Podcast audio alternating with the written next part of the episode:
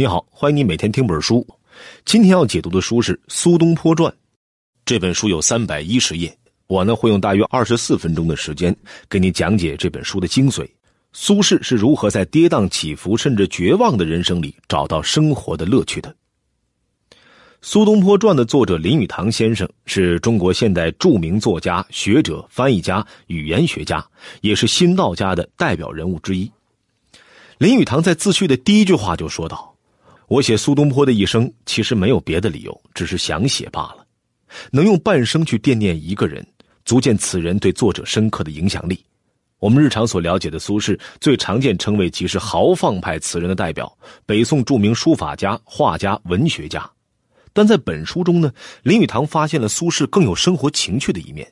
苏轼的一生不再是堆砌出来的称谓，也不再是教科书里需要死记硬背的知识点，而是变成了一个。多元立体、满是生活趣味的普通人。苏东坡曾对弟弟说过这样一句话：“吾上可以陪玉皇大帝，下可以陪悲田院乞儿，眼前见天下无一个不好人。”译成白话就是：我上能陪玉皇大帝指点江山，下能和村野乞丐把酒言欢。我觉得这世上的人都是好人，能如此率性而言的苏东坡，真是太有魅力了。不同于很多名人传记的表达形式，林语堂在按照常规时间顺序描写苏轼一生的同时，又在每一章节中插入了非常多关于苏轼的生活琐事，看似微小，但累积起来，恰恰正是林语堂发现苏轼有趣的地方。而更值得注意的是，这些关于他有趣的琐事，多是发生在他被不断的贬谪之后。逆境中的达观，是林语堂十分欣赏苏轼的一点。下面呢，就由我来为你介绍林语堂眼里的苏轼究竟是怎样在逆境中找到生活里的乐趣的。首先提到的一定是苏轼天生达观幽默的性格。苏轼出生在今天的四川眉山，殷实的家境让他的成长环境要好于当时的大多数人家。父严母慈，目不识丁却极为爽朗嗜酒的祖父，沉默但稳重真诚的弟弟苏辙。年龄相仿的同窗好友，以及让苏轼至死都辗转惦念的表妹，一大堆可以结伴嬉戏的朋友，让苏轼度过了十分快乐的童年和青少年。很多人在谈到苏轼的时候啊，都会强调苏轼的文学天赋，但只有林先生将苏轼在少年时期展现他天资聪颖的一面，生动的再现出来。在无数个星星布满夜空的晚上，苏轼和叔伯们。弟妹们摆上几盏清茶、几碟干果，便能彻夜高谈阔论，指点星河。年幼的苏轼很开朗，也很健谈。林语堂认为，这一时期是苏轼培养成后来聊天幽默性格的基础，也是让他在之后跌宕起伏的一生里都没有陷入过于孤独的境遇里最重要的一点。成年后的苏轼好酒、爽朗、健谈、幽默，偶尔也会玩笑式的恶作剧。面对心爱的人，依旧百转千回的柔肠；亲人，与其说是割不断的血脉，倒不如说他们是苏轼成长的影子。故乡也是苏轼以及历来众多游子们内心最柔软的一块地方。在从前车马很慢的岁月里，离开和回来都需要付出太多的时间和精力，甚至有时还会有性命之忧。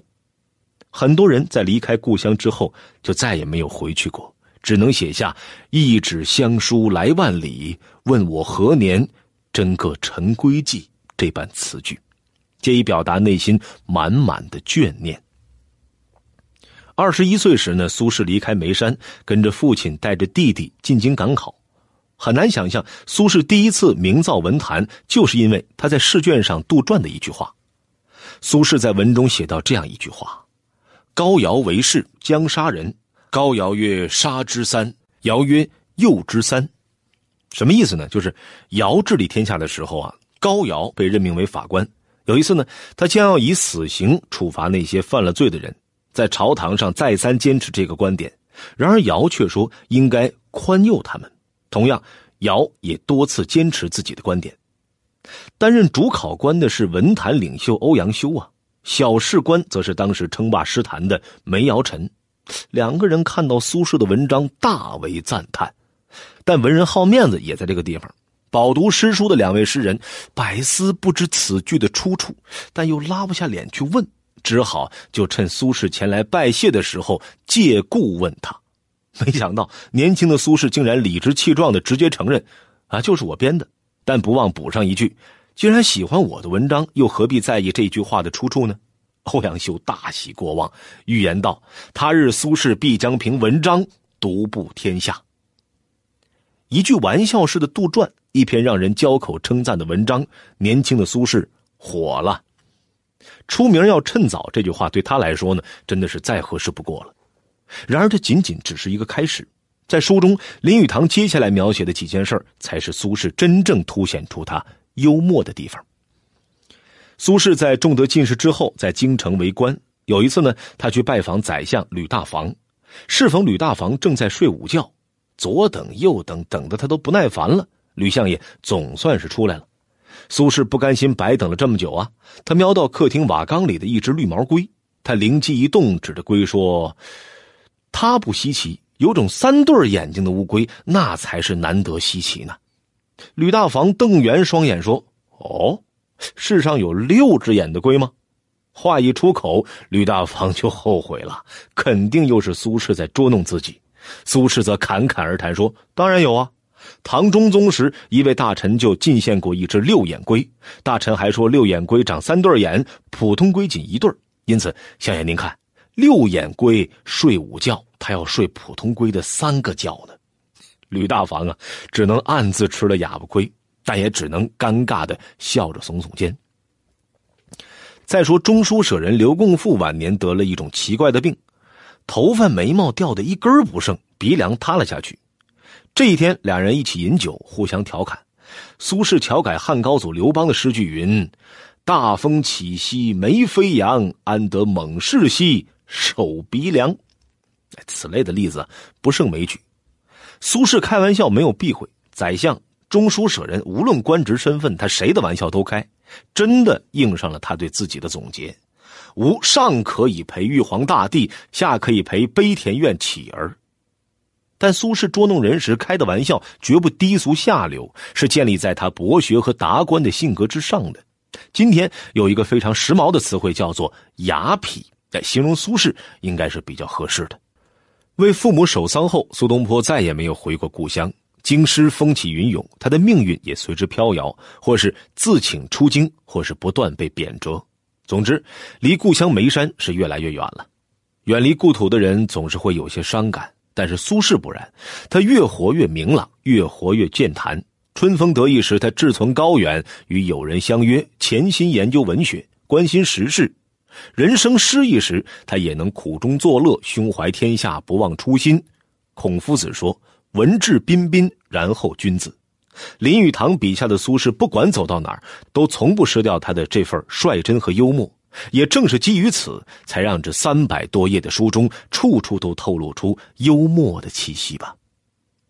如果说幽默的性格是苏轼有趣的基础，那么在逆境中将自己的爱好发挥到极致，就是苏轼有趣的延伸。这个爱好是什么呢？就是吃。天府之国四川。那是美食之都，出生在这里的人都有一颗爱吃的心、爱吃的胃和爱吃的嘴，而出生在这里的文豪还具备了一手创造美食的好功夫。苏轼呢，就是这样一个极富生活情趣的美食鉴赏家，他爱吃、会吃、懂吃，写吃更能创造吃。在被贬至黄州时，还为自己的爱吃情节做了首诗，借以抒发在不那么明朗的境遇里依然明朗的人生。第一句就点了题：“自笑平生为口忙。”人活一生啊，其实就是为了口饭。不管走到哪儿，能吃就还能活下去。苏轼挑剔，能讲究，但也能将就，甚至将就出来了属于他的苏菜。有条件时，那就尽可能的开掘创造，品味鉴赏。比如众所周知的东坡肉、东坡饼、东坡豆腐，都是苏轼开创的名菜。他爱吃猪肉。爱饮酒，爱品茶，河豚、荔枝，凡能用来烹饪的鲜美之物，都能成为他的目标。至于蒌蒿满地芦芽短，正是河豚欲上时。卢橘杨梅次第新，日啖荔枝三百克，不辞常作岭南人。原以为这都是后话，是在苏轼的味蕾被征服之后的真情流露。但是，在没有条件的时候，将就中的讲究，更让人觉得苏轼是真正意义上的快乐。苏轼居住在南山脚下的时候，是认真去享受田园生活的，和陶渊明的不为五斗米折腰不同。陶渊明多了几分戾气，而苏轼是豁达，是真的享受这种田园般的生活。没有肉食，那就吃一些陈年的粮食。有时出现断粮的情况，好心的邻居送来青菜，他立刻就提升了生活的档次。先取清冽的山泉水把蔬菜收拾干净，摘取新鲜菜叶和洁白块根，点火倒油，加上米和豆子拌匀，不频繁搅拌，不放多余的调味料，桂皮、花椒之类不要，要的就是保留饭菜的原汁原味火大了些，水也跟着沸腾起来。米和豆子熟了八九分，就添柴加火，放入洗干净的青菜，醇香的中式蔬菜浓汤就煮好了。面朝着青山绿水，身旁有家人的陪伴，一碗翠如山黛一般色泽的蔬菜浓汤，真的让生活的滋味再曼妙不过。原以为饥饿的时候，风卷残云一桌子饕餮盛宴和大口嚼白馒头无异。只是为了填饱肚子而已，而不是真正的吃货所为。但从不曾想到，真正懂吃爱吃的人是林语堂笔下的苏东坡一般，心平气和的把几颗蔬菜吃出了满汉全席的感觉。中餐与西餐是完全不一样的，西餐如同榫卯，一把刀切一种形式的菜，而中餐呢更像是全能。一把菜刀不仅能切出文思豆腐，还能刻出十八罗汉。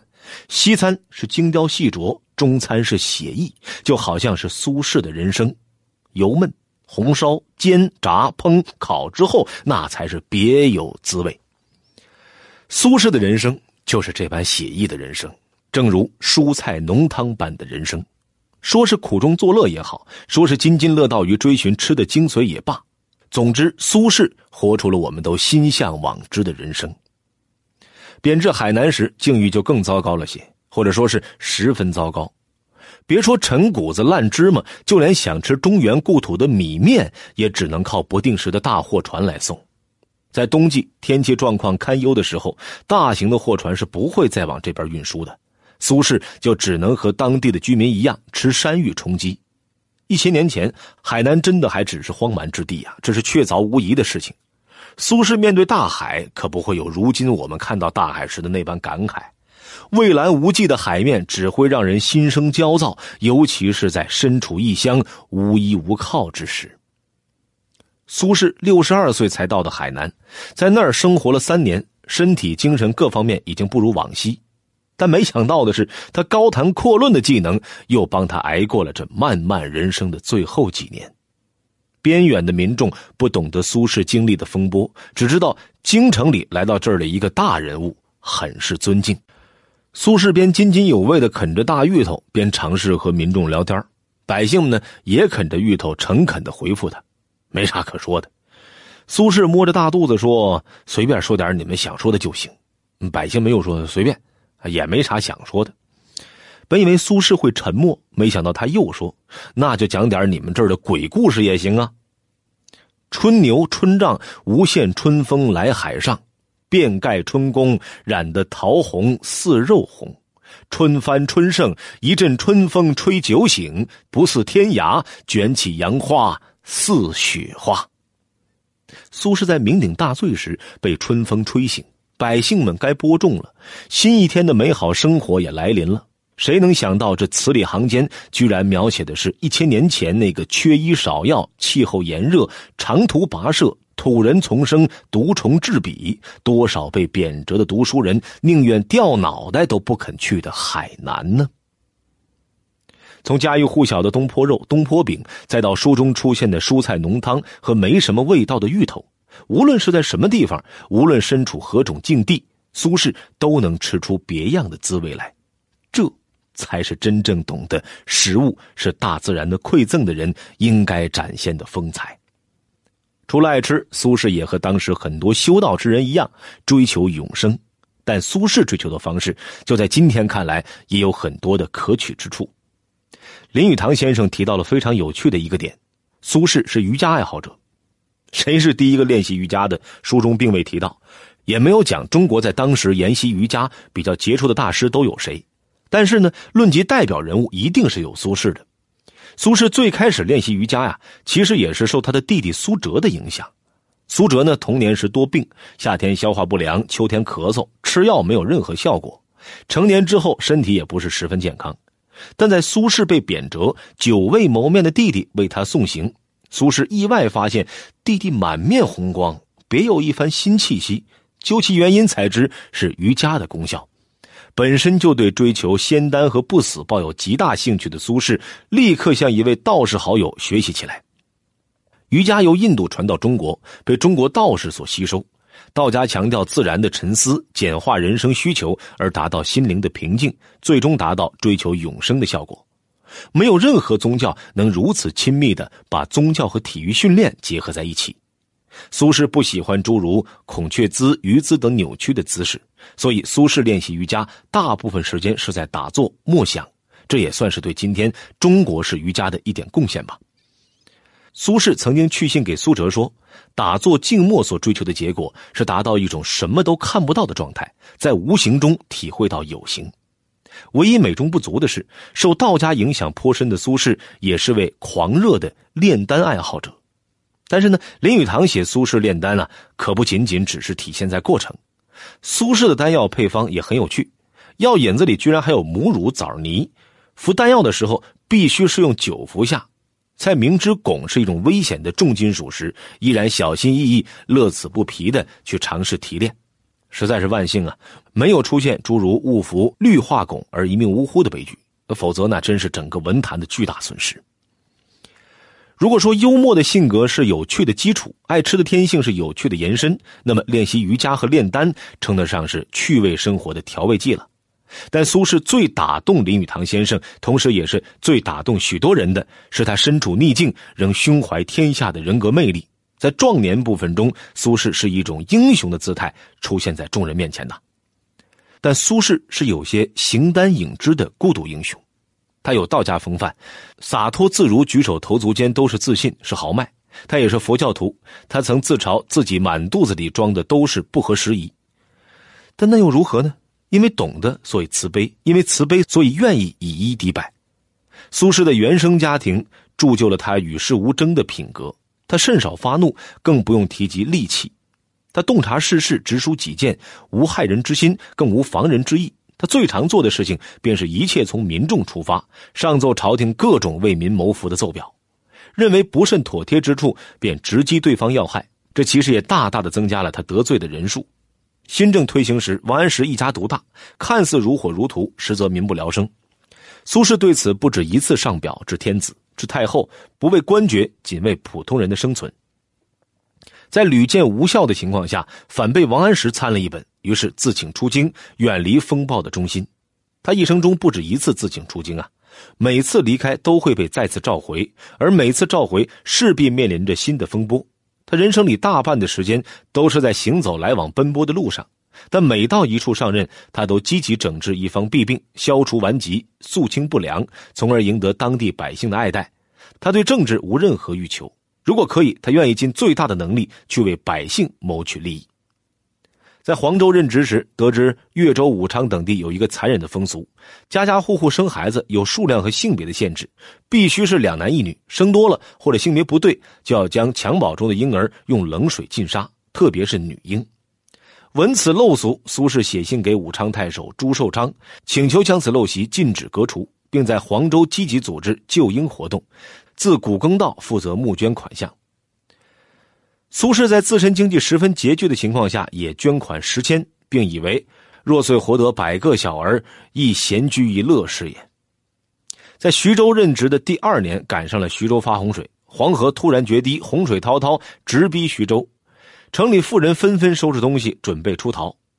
苏轼见状，匆匆赶到门口，挡住去路，并对妇人们说：“你们不能走，你们一走，城里的人必然慌乱，徐州城难保。”我和大家一起坚决守住我们的家园。作为太守的苏轼，指挥城内的军民连夜加固城墙，又在城墙里面再做一道土堤，把以前的船都系在城墙外面，防止水直接冲进城墙。日日夜夜都在城墙上面奔走，搭了一个草棚住在城墙上不回家。半个月以后，洪水仍没退，然而城内抗洪人力不足了。当时徐州城里驻扎了一支军队，北宋军队分两种，一种叫禁军，一种叫湘军。禁军是国家正规军，只有皇帝才能调动。当时呢，在徐州驻扎的是一支禁军，仓促之间来不及请皇帝下令调动，苏轼就亲自走到禁军军营中，对他们说：“你们虽然是禁军，但是今天无论如何要帮你们出来帮地方上抗洪。”禁军首领看到这个在城墙上抗洪的太守，满身泥浆，头发蓬乱，憔悴不堪。禁军首领被苏轼的精神所感动，率领自己的士兵拿上土筐铁锹，连日奋战抗洪。苏轼战斗在抗洪一线，亲自挑簸箕，百姓大受鼓舞。苏轼睡在大堤上四十多天，未曾回过一次家，直到洪水退去，徐州城转危为安。苏轼一生政绩颇多，跟着他的足迹遍布大江南北。